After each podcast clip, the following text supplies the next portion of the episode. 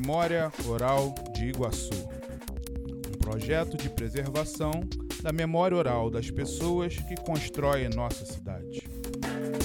Com vocês, Edu Miranda. Bom, gente, eu sou Edu Miranda, é, sou ligado à cultura, música, futebol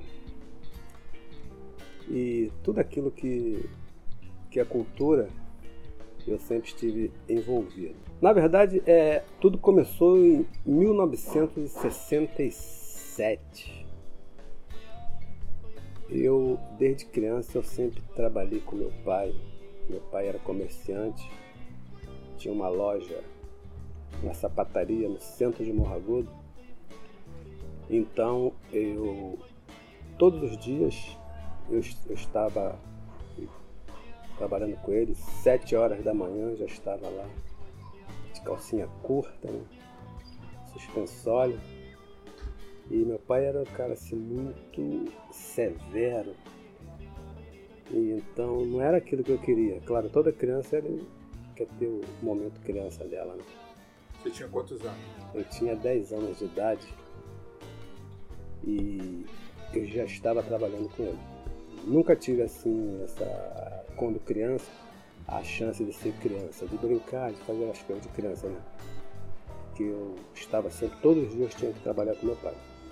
Sendo que é, no centro de Morragudo, no tempo que não, não havia ainda aquela passarela, então é, tinha o campo do Morragudo e a gente podia assistir os, os jogos do Morragudo na, ali é, na, em cima da, da via férrea. Como meu pai eu estava, estava trabalhando com ele e ele não dava menor oportunidade para a gente né, sair, eu falava com ele que ia no banheiro, né? Ia no banheiro e tal e aproveitava esse pequeno momento para assistir 10, 15 minutos do Morragudo Futebol Clube, que aí eu aprendi a gostar desse clube. Era o campeonato de juvenil naquela época, né? E aí eu, todo domingo, 10, 15 minutos, eu via e aprendi a achar tão bacana aquilo, o Morragudo jogando, aquela galera boa de bola. Foi um negócio tão marcante para mim que eu até lembro a escalação desse time. Esse time era o Luiz Carlos, Nilo Sérgio, Fernando Ferretti, o Marcos Coelho e o Gel. Os meio de campo eram Oswaldinho e Manuelzinho. O ataque era Laerte, o Piau, Paulinho e Paulo Preto. É uma coisa muito marcante para mim. Quer dizer, aí eu terminava a, a feira, a, o, o, comércio fechava, eu vinha para casa correndo e saía para ver o primeiro quadro do Morragudo jogar. Entendeu? Aquilo ali para mim era uma coisa ma, ma, maravilhosa. O primeiro quadro era o, o, o time principal. principal né? É o, ah, tá. é o time principal. Aí eu comecei ali no Morragodo é, é, assistindo o jogo lá de cima da linha, ou então é, é, vendo de cima do muro, porque a criança pagava para assistir jogo aqui no, no, no futebol iguaçuano. E como a gente não queria pagar, assistia jogo lá de cima, então é, carona. Ou então tinha esse negócio, a gente se propunha a, a, a ser o gandula ou o garoto do placar Aí tinha a oportunidade de, de assistir, assistir o jogo. Né? Na verdade, a gente queria mesmo era assistir o jogo. Quer dizer, então aí essa era a minha grande alegria. Quando menino, minha grande alegria realmente era ver o, o time do Morgudo jogar. Você nasceu aqui mesmo?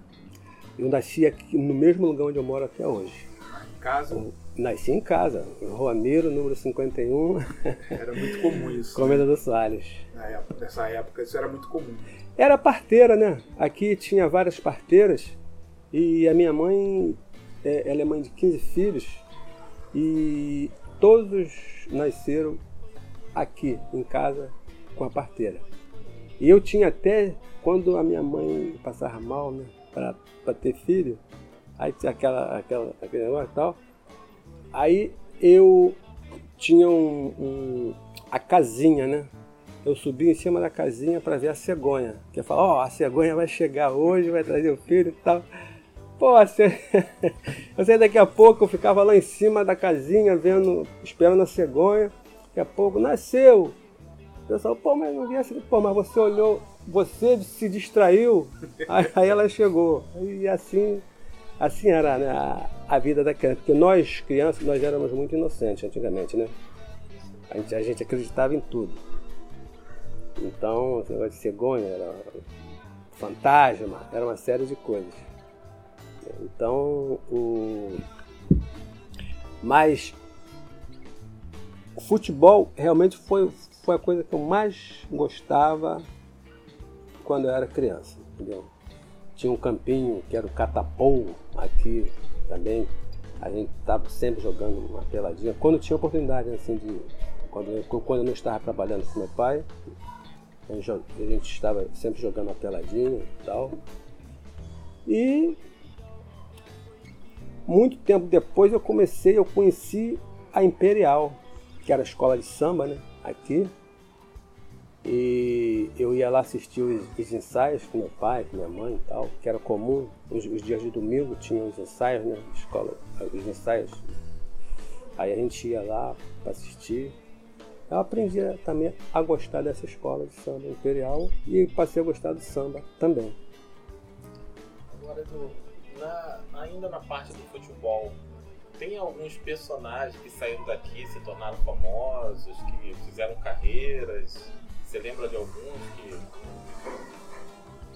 participou da Liga Iguaçuana e depois foi pro Estado, ou foi para algum time maior? Não, não. O futebol é, aqui em Morragudo, ele assim, é meio. É, nunca em Morragudo houve assim, um, grande jogador de futebol, assim, que tenha se destacado e virado estrela no futebol profissional. Morragudo já teve muitos bons jogadores a nível de Nova Iguaçu, a nível amador. Morragudo já teve. Era, na verdade, o Morragudo foi o maior time de futebol do, aqui da, da Baixada Fluminense, né? Mas então despontou muitos bons jogadores, muitos bons jogadores. Mas a nível assim de profissionalismo, Morragudo nunca teve um grande, um grande nome. Queria te perguntar sobre o futebol, né? Você já falou aquela primeira parte que você gostava muito, você era basicamente um espectador, né? Espectador. E quando você começa a se envolver mais diretamente? Comecei no futebol, me envolver depois que eu, eu, eu, parei de jogar. Joguei no Margudo, comecei em 1970, comecei jogando no, no Dente de Leite, no, no, time de base. Depois passei pelo, pelos juniores, joguei no primeiro quadro, joguei em 78, 79 e 80, joguei no primeiro quadro. Por sinal, o Morragudo foi tricampeão nessa época. Aí eu joguei futebol, tá? E nos anos 90, que eu parei de jogar, aí eu fui convidado para participar da diretoria do Morragudo.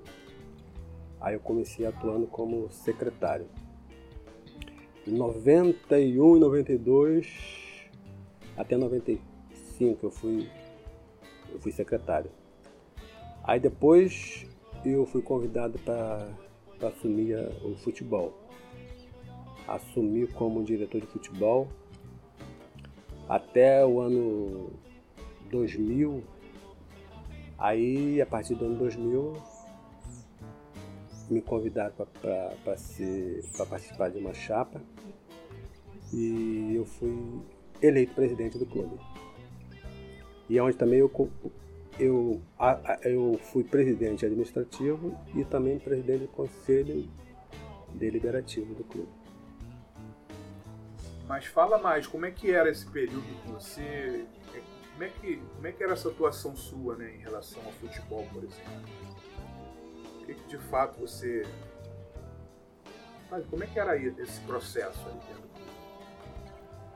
A Morgoda era um clube assim. A Agulha era um clube assim, é, é, é, é, é muito difícil assim, de, de trabalhar. Porque existia assim. Futebol em, em, em geral existiu a paixão, né? o fanatismo. Então, é, a, a, as pessoas que trabalham dentro como que, que, que tem a função de, de, de dirigir, eles passam um certo aperto, porque você ser torcedor é uma coisa. Né? Você torce, você quer, você só vê o lado, um lado. A partir do momento que você assume uma, responsabilidade de ser dirigente, aí você, você vai participar de, de, de, um, de, de um arbitral, você tem que ver o que é melhor para todos. E às vezes o torcedor não entende isso. Mas você como, você como dirigente, você tem, tem, tem, tem que ter sabedoria de saber né, lidar com essa, com essa coisa. Mas eu sempre lidei bem. Eu, eu, apesar de as pessoas ter essa, essa dificuldade, mas eu sempre fui muito, muito querido. Não sei se é porque eu sempre fui, desde criança que eu fui ali, então as pessoas me, sempre me, me, me trataram bem e me aceitavam bem. Tem alguma curiosidade, alguma história que, que seja, sei lá, relevante que você lembre, que você possa contar? Sei lá, uma história de um campeonato, uma coisa qualquer. Você falou que foi tricampeão, né? O Morragudo foi tricampeão. Isso foi quando? Qual foi o período disso?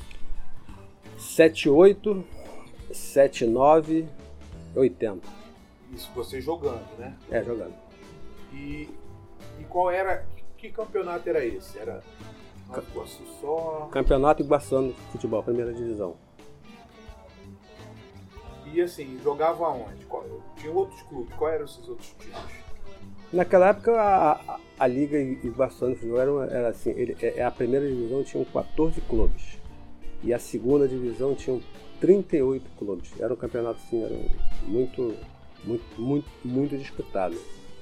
Entendeu? Eles tinham morragudos, queimados, aliados, volantes, Cabo Sul. Eram 14 clubes, mas 14 clubes assim, nivelados, entendeu? Era um futebol muito, muito, muito disputado. Muito disputado entendeu? E o Morragudo, ele sempre entrava assim como o grande favorito. O Morragudo era o era sempre considerado o, o melhor time aqui da, da, da, da Baixada, né? Então ele sempre entrava como favorito. Mas, mas não tinha moleza não. A, a coisa era complicada. Só que você fala Baixada, só que assim, contando que os municípios que se emanciparam depois, né? É, não, é, Baixada que eu falo, eu falo os, o, o, o Nova Iguaçu e os municípios vizinhos. E depois emanciparam. Não, depois, é, não, eu falo Caxias, São João de Meriti. Também disputava nessa época? Existiu, existia um campeonato que abrigava esses também. Era o campeonato dos campeões, era o campeão dos campeões do estado do Rio. Do estado do Rio. Na época era dois, né, antes da emancipação, antes da, da fusão, né, existia o campeonato do campeão dos campeões.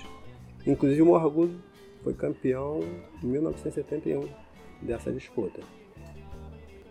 E a gente tinha medo de vir pra cá por causa de chamar tal de alçapão. O Morragudo era. Cair aqui dentro era. O era complicado. Era né? complicado tinha outros clubes também que tinham receio. Assim, é claro, o pessoal também tinha medo de ir lá no Heliópolis. No Heliópolis também era o alçapão do Heliópolis. Né? Cada é. um tinha o Cabo Sul, né?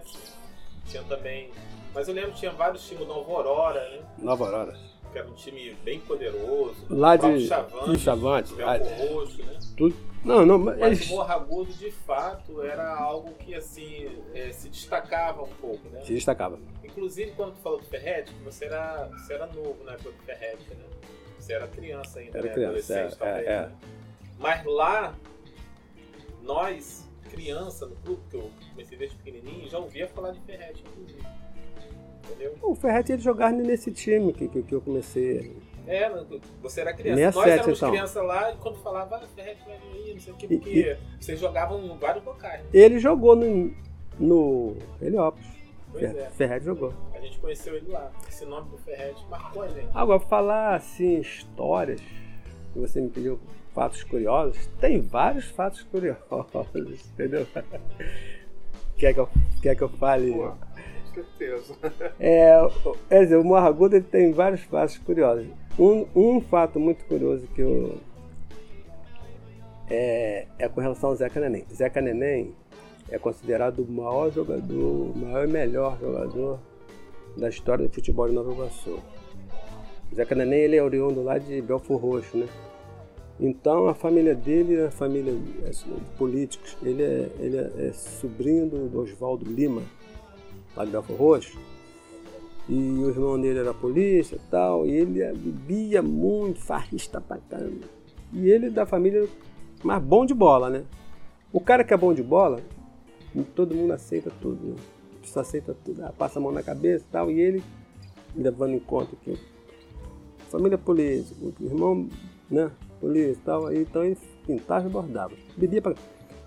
Mas aí chegou um, um certo período que ele resolveu ele, é, que queria vir jogar no Morragudo. Ele resolveu, queria jogar no Morragudo.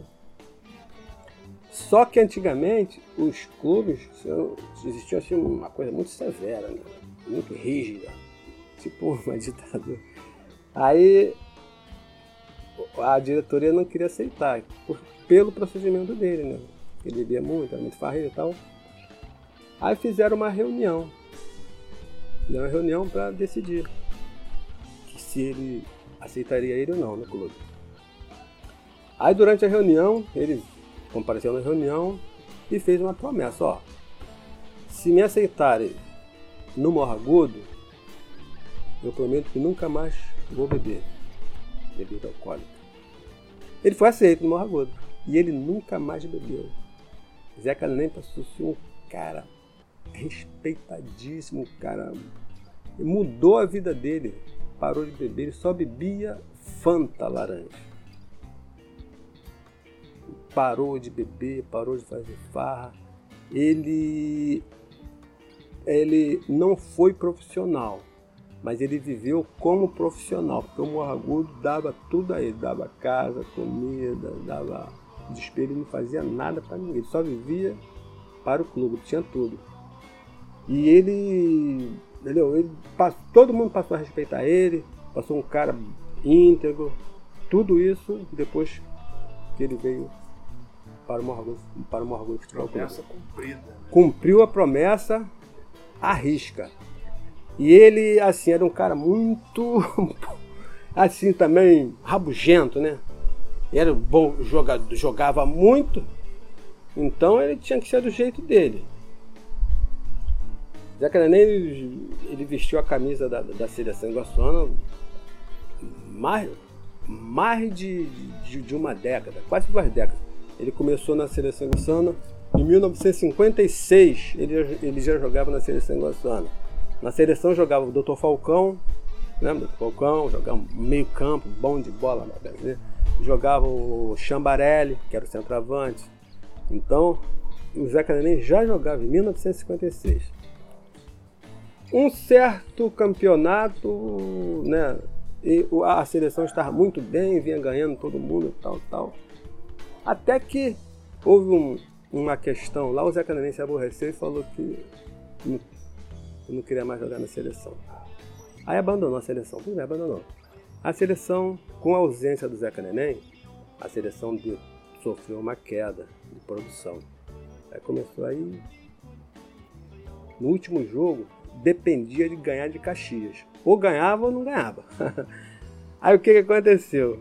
É, a, o, os dirigentes da Liga de Nova Iguaçu é, vieram em Morragudo, na casa dele, veio a comissão técnica, veio a direção da liga e outras autoridades da cidade, né? Vieram na casa do secretário de Morragudo e convenceram ele a retornar para a seleção. Eu sei que ele retornou. A seleção jogou contra Caxias, ganhou de 2 a 0, dois gols de Zé Cadenense e classificou para Então esse era o Zé Caneneio, cara. Esse era o cara. Esse era o cara. Tem uma história assim com relação à torcida. A torcida do Morragudo era assim, respeitada, tita assim, conforme o Geraldo falou. Lá no outro bairro, as pessoas já, a fama do Morragudo já chegava da torcida, né? De, de vir jogar contra o Morragudo, já era um problema jogar contra o clube, o futebol. E o outro problema era a torcida, que a torcida era muito pesada. Mas só que não era só Morragudo. Queimados também tinham essa fama uma torcida. Então existia uma, uma lógica lá em Queimados que para você vir ir para o campo de Queimados, você ia de trem, aí quando você no caminho tinha um rio e uma pontezinha. Não sei se você conhece lá em Queimadas o time jogava. Se ele ganhasse, se o time ganhasse do Queimados, a lógica era o time tinha que passar, passar por dentro do rio, que a rapaziada não, não deixava. E ne, nesse período, o, o, Reinaldo, que era irmão do Paletó, Paletó foi um dos três maiores jogadores da história do Morro, de Morro Agudo, nos quatro. Então o irmão do Reinaldo morava lá em Cascadura e foi convidado para jogar no Morro Agudo. Aí ele pensou, aí veio, né? Muito. Aí ele estreou justamente nesse jogo, Morragudo e Queimados. Aí ele, ele ouviu essa história, ó. Se o Morragudo ganhar, vai ter que passar por dentro d'água. Aí tudo bem. Aí ganhou o jogo. Aí quando a comitiva do Morragudo vinha, pai, quando chegou na ponte, aí os caras, o pessoal do Queimar, não, por dentro do rio. Aí o pessoal do Morragudo, tomou frente, falou, ó, a minha rapaziada, ninguém vai passar por dentro do rio não. E meteu a mão nas ferramentas tal, e o Morragudo, o pessoal do Morragudo passou, passou por cima da, da ponte, legal. Ao Reinaldo, né, que foi um dos grandes meias que teve Morragudo, devido a esse, esse fato, ele ficou no Morragudo e encerrou a carreira no Morragudo. legal. Nessa época era assim, né? Tinha muito essa coisa. Né? Não, nessa época era, era, Tinha muito aquele negócio, o, o, fora do campo, né? Ganhar no grito, né? Era na, na era na pressão. E, e, e o Morragudo sempre foi, sempre foi respeitado nessa parte. Gritava muito? Ah, gritava muito, cara. tinha o e, e tinha assim a, aqueles torcedores que eram folclóricos, né? Polêmicos. O Barragudo tinha um, por exemplo, tinha o, o Gentil. O Gentil era um cara folgado. Não era nada gentil. Ele. Não era nada gentil, gente. Ele era tipo assim, ele era aquele cara que arrumava só o problema e corria. Uhum. Ele uma vez lá no campo do Potiguar, Potiguar era um barra pesada, né? Barra pesada. Aí tá jogando, Morragudo de Potiguar jogando, tal, pau, couro comendo, tal, lá no campo, bem. Aí a torcida do Morragudo atrás de um gol e a torcida do Potiguar atrás do outro gol. Tudo bem, tudo, né?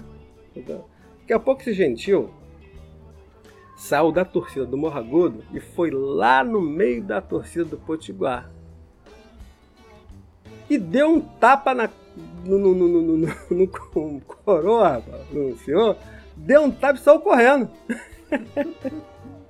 ele era desse tipo, ele dava, ele, aí saiu correndo pro meio da torcida do Marrocos. Daqui a pouco vem gentil correndo e um velhinho com guarda-chuva atrás dele.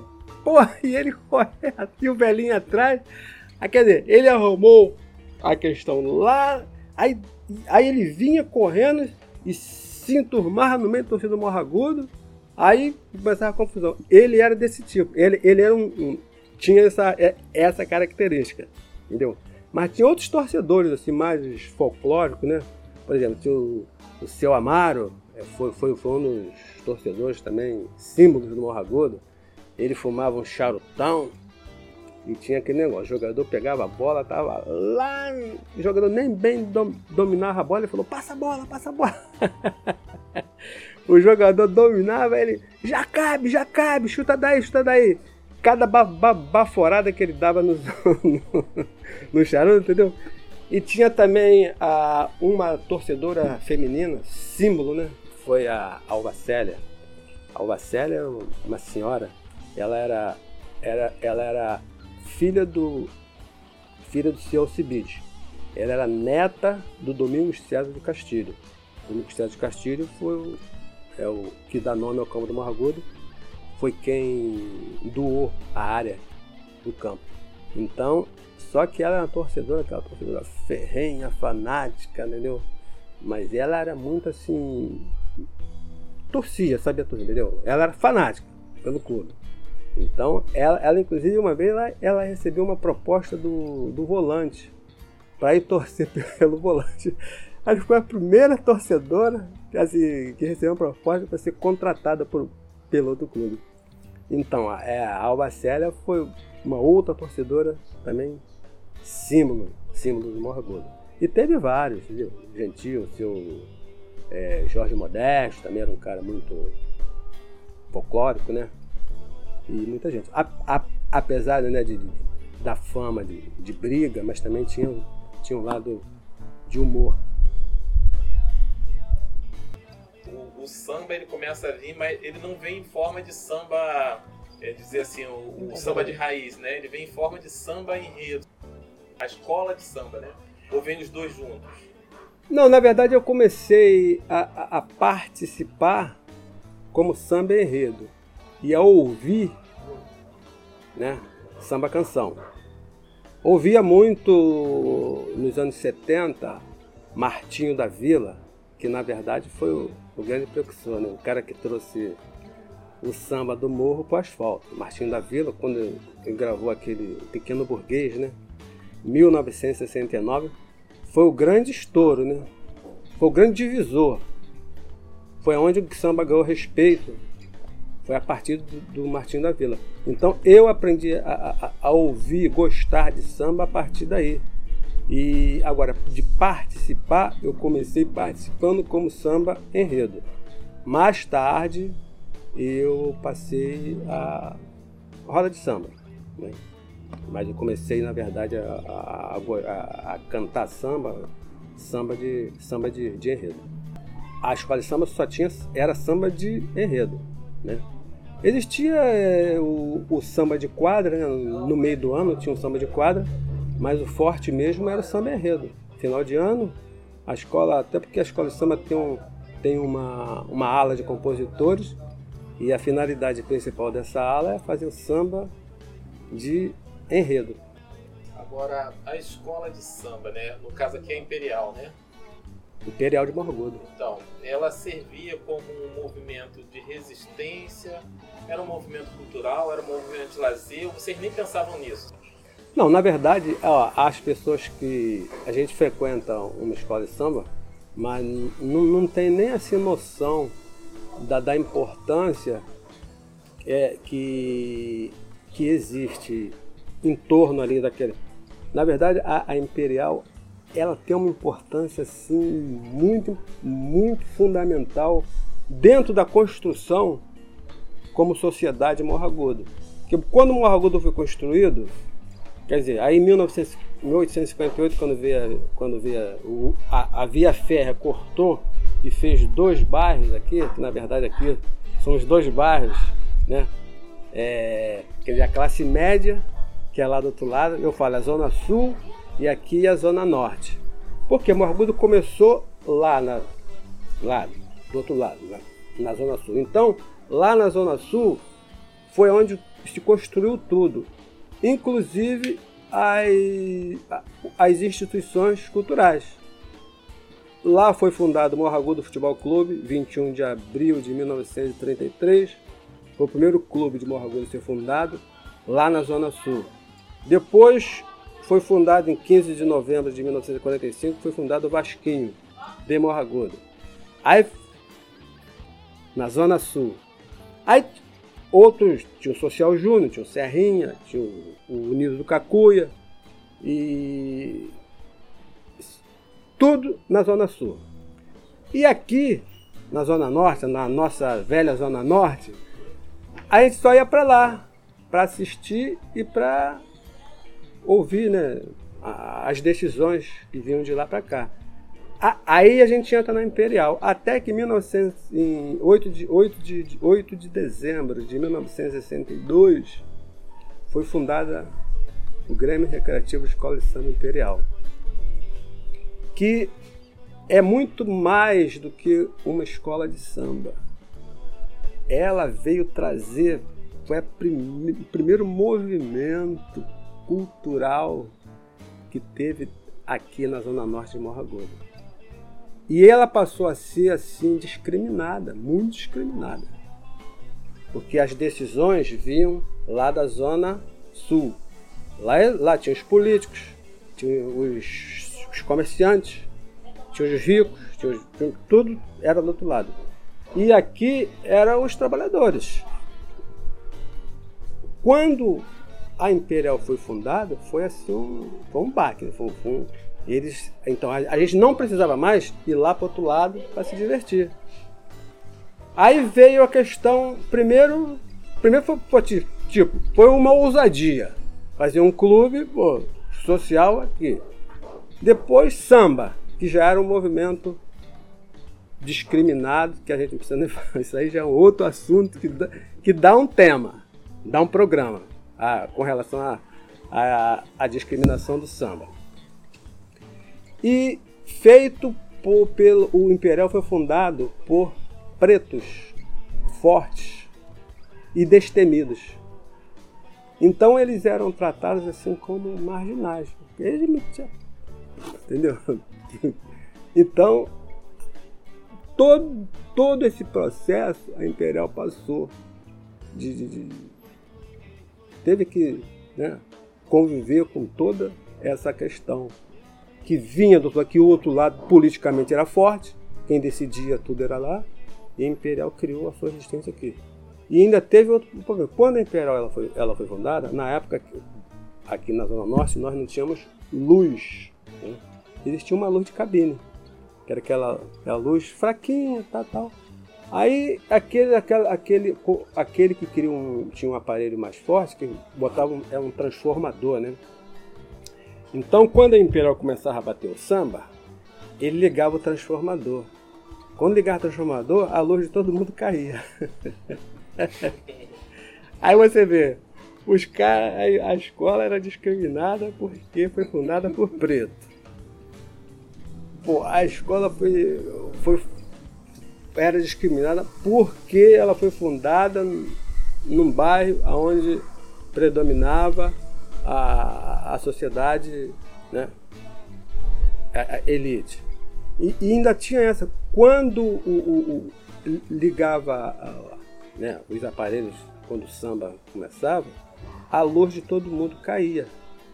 Aí o pessoal falava assim, aí começar o baticum dos pretos. Aí o que, que, acontece? A Imperial passou a ser tipo assim, as famílias, né? Tradicionais. Todo mundo é de família, né? Esse negócio. As moças de família, os rapazes, não frequentavam Imperial. Tinha, tinha assim, moça de, de, de família não frequenta Imperial. O Imperial é, é um local de, de prostitutas e bandidos. Entendeu? Essa foi a questão toda que a Imperial conviveu com esse tempo todo, essa discriminação toda. Até um momento também, né? Não foi para sempre assim, foi. Na verdade, a Imperial sempre, sempre conviveu com essa resistência, de, entendeu?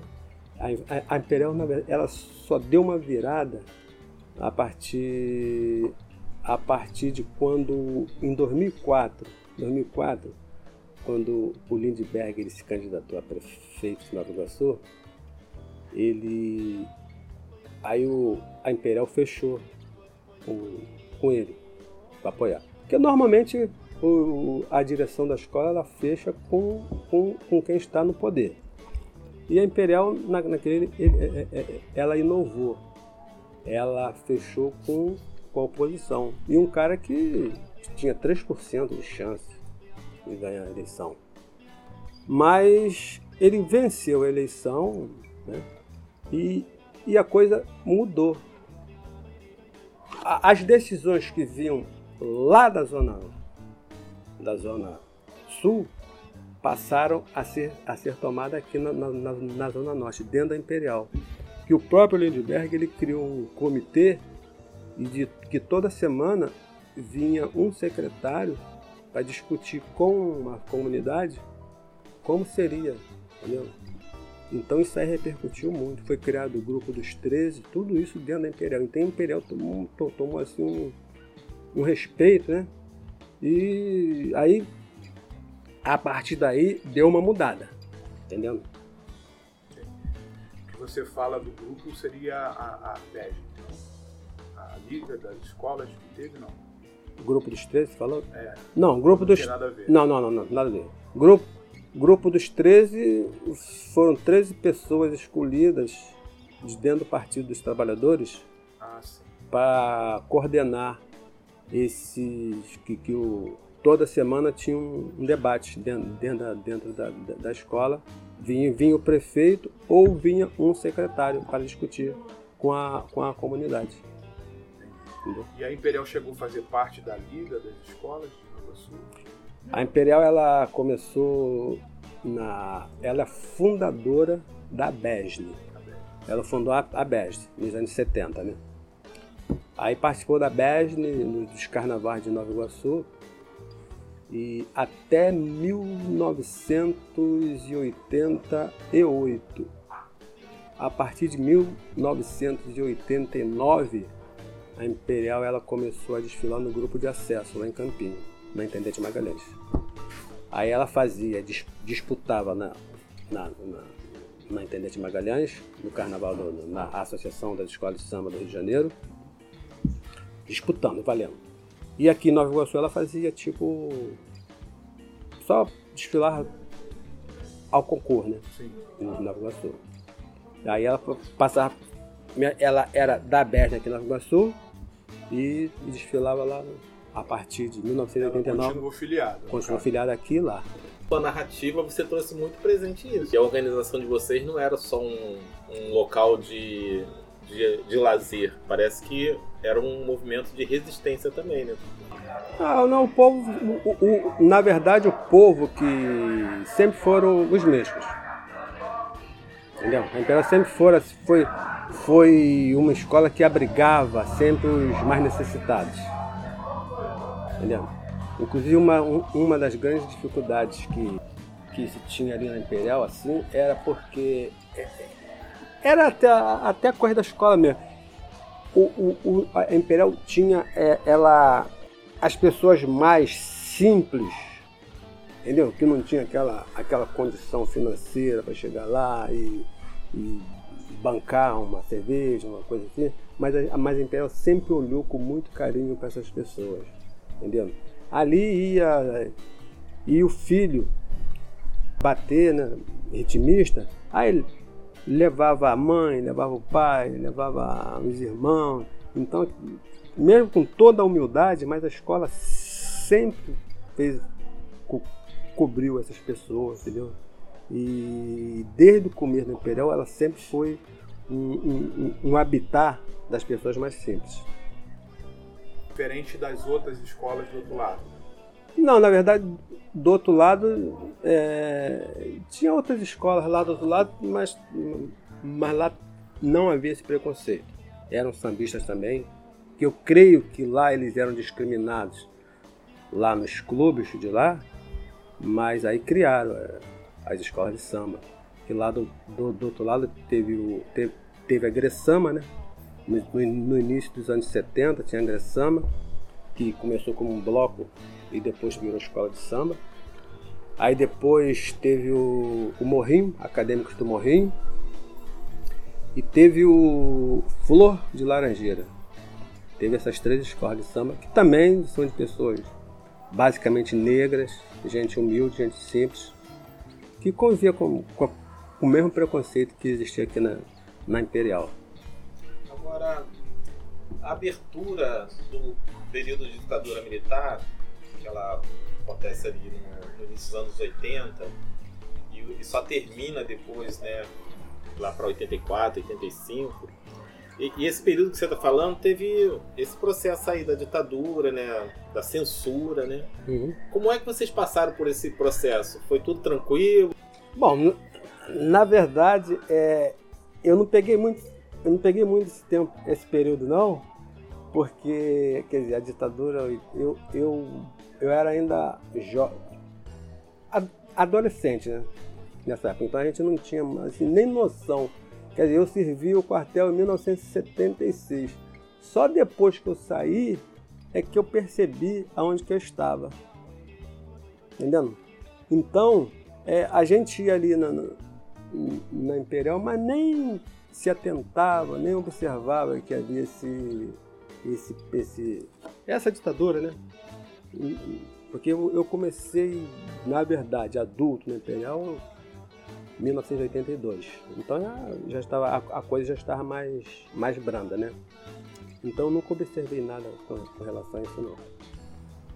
Como você começa na música? Eu comecei na música a partir de um, um movimento que nós fizemos entre os amigos, inclusive o um amigo que também aqui, o Luiz Canã, que é meu professor ali. O padre de estar no samba, esse meu amigo aí desse canal. meu professor e jogava muita bola também, muito bom de bola. Só que bola ele não conseguiu me ensinar, eu não consegui aprender. Mas na música eu, eu, eu comecei. Aí e essa, é, essa galera nossa, nós, nós criamos o grupo. Como é que é o nome do grupo mesmo? É Sambaile Show criamos o grupo Sambaile Show. Era, foi o primeiro grupo de samba aqui do bairro Morragodo. Grupo Sambaile Show. É, através desse grupo, nós começamos a fazer vários eventos aqui no, no bairro. Fizemos em Nova Iguaçu, fizemos, fizemos na Unidos em Nilópolis, nós tínhamos um espaço lá aos domingos com o almoço dançante.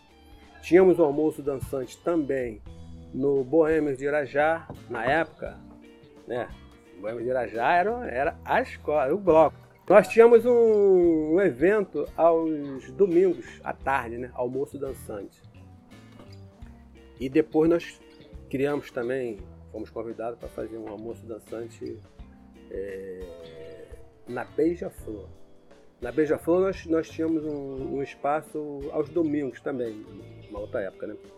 Que o Cabana, Grande Cabana, comandava uma roda de samba lá na, na Beija-Flor. Ainda na Pracinha Wallace Parleme, né? Pracinha Wallace. Naquela quadra antiga da Beija-Flor. Tinha uma roda de samba aos domingos. E o nosso grupo, que era o grupo convidado que fazia o, o evento. Sendo que esse aconteceu até, até, um fato interessante, que o grupo não ficou lá por causa de mim, porque eu resolvi que eu eu nunca eu, eu posso falar que eu, eu, eu nunca gostei da beija-flor. Eu sempre fui mangueira. E, e acima de tudo, eu sempre fui imperial acima de todas as escolas. Eu sempre mangueiro, né? Mas a minha escola, tiver que escolher uma, eu sempre fui imperial. Então, pelo fato de eu ser imperial e ter evento aqui na Imperial, eu não me prendi lá, lá, lá na, na, na, na roda de samba da Beija-Flor. Eu não quis é, ficar com esse compromisso lá. Aí nós saímos lá, lá da Beija-Flor e a rapaziada me cobra até hoje muitos deles, poxa, nós não, não, não se demos bem, aqui no Ficando Beija-Flor. Aproveita então, fala quem eram né, as pessoas, quem era o grupo. O grupo era nosso amigo Luiz Canã, era o Agnaldo Silva, popular Barriga, o Claudi, Claudi Souza, é, tinha o Léo Santos, Léo Santos, que é Léo Santos até é compositor lá do Leão. E, e tinha o Zé Carlos, que era o nosso cavaquinista, que na verdade, naquela época, arrumar uma corda era uma das coisas mais difíceis que tinha. Você tinha percussão, né? Da cabeçada, o outro. Mas, mas arrumar um, um violão, um cavaquinho era uma coisa mais difícil. Só que isso mudou. Isso hoje eu sinto que mudou, inverteu. Hoje em dia você, você vai, vai formar um grupo, você tem mais, tem mais facilidade de arrumar harmonia do que percussão. Por incrível que pareça, a coisa mais difícil de você arrumar hoje em dia, você fazer uma roda de samba, é arrumar uma boa percussão. Que a percussão que dá andamento, que dá dinâmica. Porque o que acontece? Hoje, para você tocar em qualquer ambiente, você tem que saber tocar. Você tem, tem que ter passado pela escola, tem que ter técnica, tem que ter teoria. Mas você estava falando do. Né, como é que você começa a criar esse grupo, tocar em vários lugares. Ah, tá, então. Aí eu, através desse grupo, é, eu comecei a, a, é, a, a, fazer esses eventos com a rapaziada e, e aí através disso eu fui, eu fui convidado para até para cantar o samba enredo na Imperial. Aí fiquei entre as duas coisas. Fiquei no samba enredo e fiquei no grupo de roda de samba. Só fazia uma coisa aqui, outra ali e tal. Mas aí a partir de, do ano 2000, mais ou menos, eu criei um projeto. Um projeto musical no Dourado. Né? Projeto musical no Dourado. É onde eu faço os eventos, né? Musical, almoço, com música, com dança. E tem, tem também o, o lado cultural de poesia. Então, uma vez por mês, a gente se reúne. A gente se reúne e faz esse um evento musical. Projeto musical Anos Anos Dourados. Você tocou uma música em homenagem a Pati de Alferes. E você tem outras composições? Compositor, ele faz música todo dia. Se, se, se bobeira, ele faz música toda hora.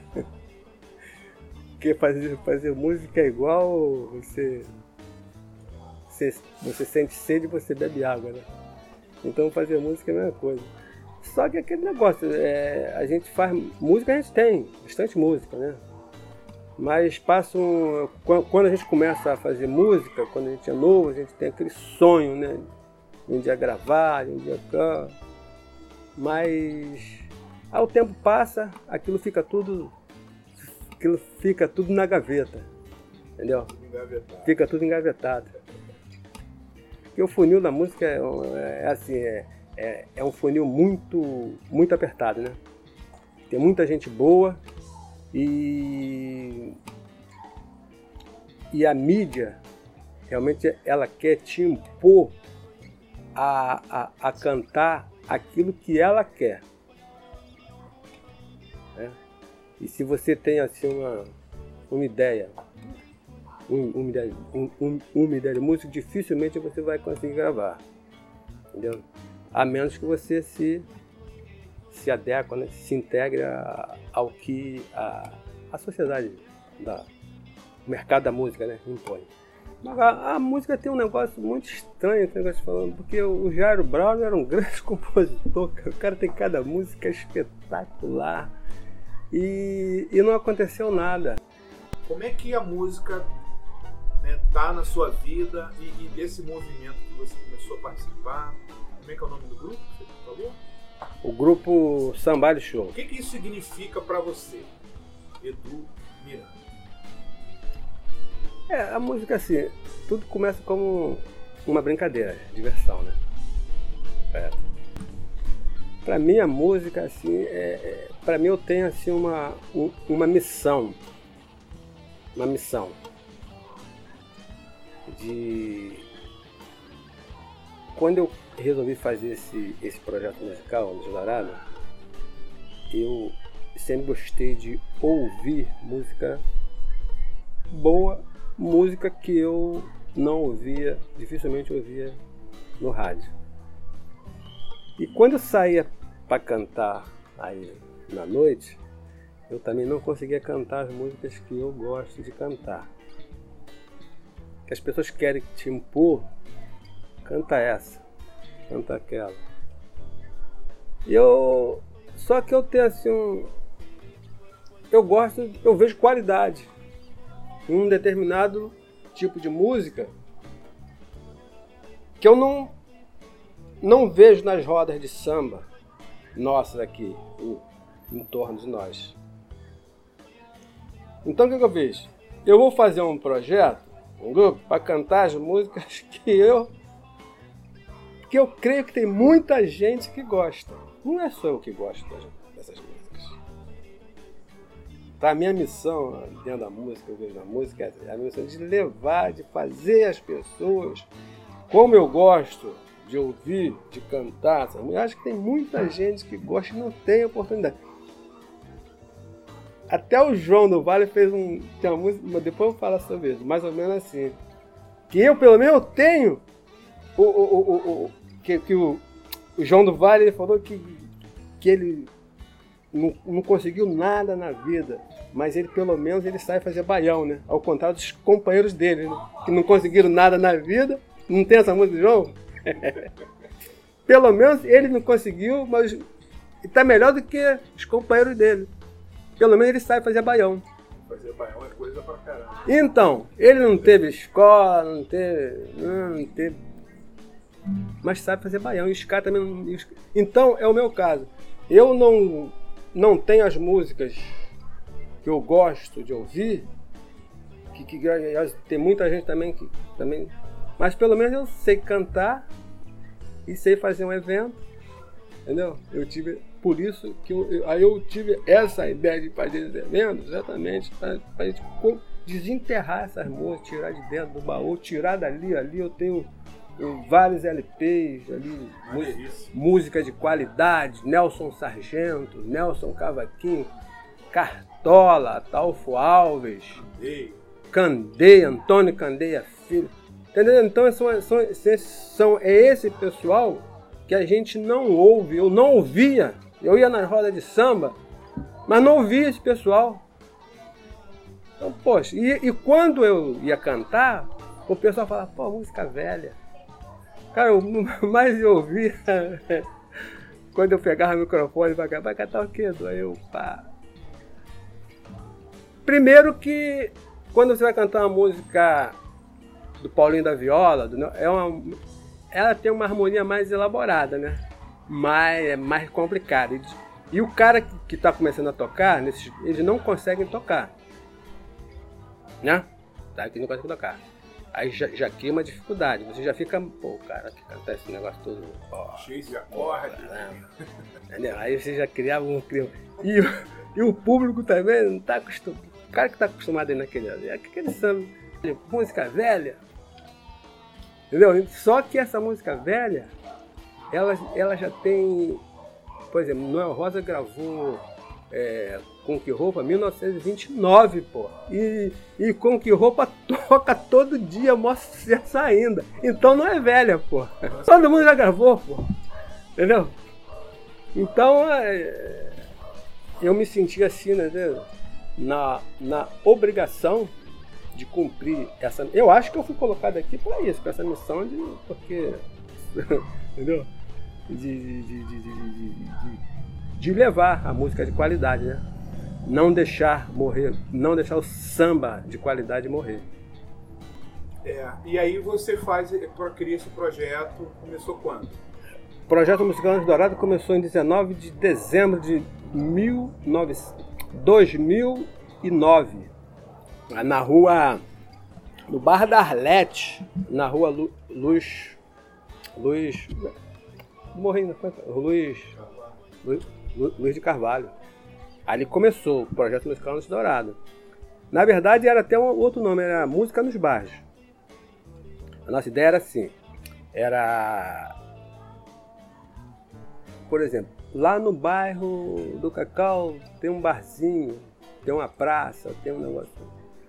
Chegava assim, ó, vou trazer um, uma rapaziada aqui, tal dia aqui, marca um dia pra gente vir aqui tocar no final de semana aqui. Pegava essa rapaziada, aí o Geraldo toca, tava aqui. O que, que tem no dia? Nada, não tô, tô de folga. Pegava o Geraldo, pegava o cananco, toca o violão, aquela rapaz de folga, vamos lá levar. Aí, quer dizer, a música ia até lá. Nas. Né? Sair daqui de Santa daí. Periferia. Na, isso, exatamente nas periferias. A nossa ideia era essa. Porque quando você chega e bota uma música aqui, no portão aqui, automaticamente o, o pessoal vão sair, né? No portão. Até assim, quando tá. Mas sai. Quando ouve assim o som, ele sai.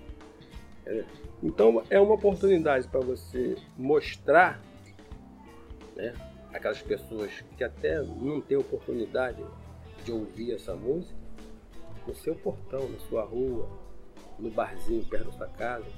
Automaticamente os seus filhos irão estar junto ali dos pais, assistindo aquela coisa de qualidade.